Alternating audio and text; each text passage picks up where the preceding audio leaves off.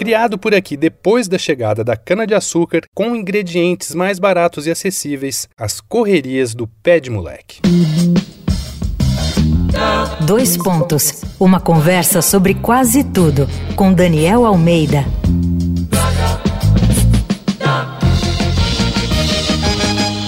É só pedir, não precisa fazer isso não. Pede, moleque. Era a reclamação das quituteiras cansadas de terem seus doces furtados dos tabuleiros pela criançada na rua. Parece lenda para a origem do pé de moleque? Parece, mas a tentação foi maior para apresentar o protagonista desse episódio da série Doces Bárbaros aqui do Dois Pontos.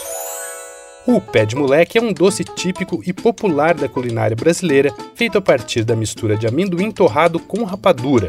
A guloseima começou a ser preparada em meados do século XVI com a chegada da cana-de-açúcar ao Brasil. Uma das primeiras referências a ele está no compêndio Doceiro Nacional, de 1883, traz duas versões, com açúcar e com rapadura. No texto Doçaria do Nordeste Brasileiro, escrito para a Fundação Joaquim Nabuco, a pesquisadora Lúcia Gaspar contextualiza o início do consumo do pé de moleque por aqui. Abre aspas. A baba de moça era o doce favorito entre os fidalgos no Segundo Império. Já o pé de moleque não muito apreciado pela elite da época, era popular entre as classes menos favorecidas. Criado no Brasil, sua receita era composta por ingredientes baratos e acessíveis aos escravos, como massa de mandioca, açúcar bruto ou rapadura, castanha ou amendoim.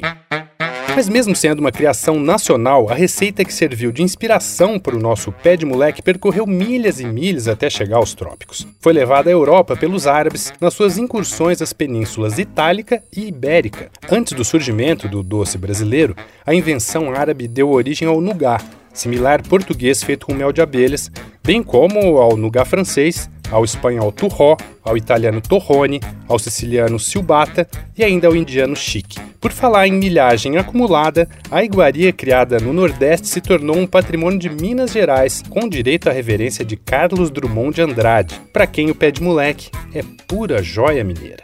E para quem ficou com a pulga atrás da orelha quanto ao nome do doce, a explicação mais aceita é que seja uma referência ao calçamento de pedras irregulares presente em várias cidades históricas do Brasil, popularmente conhecido como pé de moleque.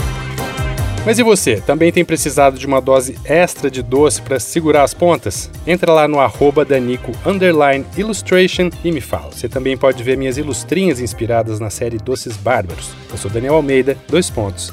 Até a próxima. Você ouviu Dois Pontos uma conversa sobre quase tudo com Daniel Almeida.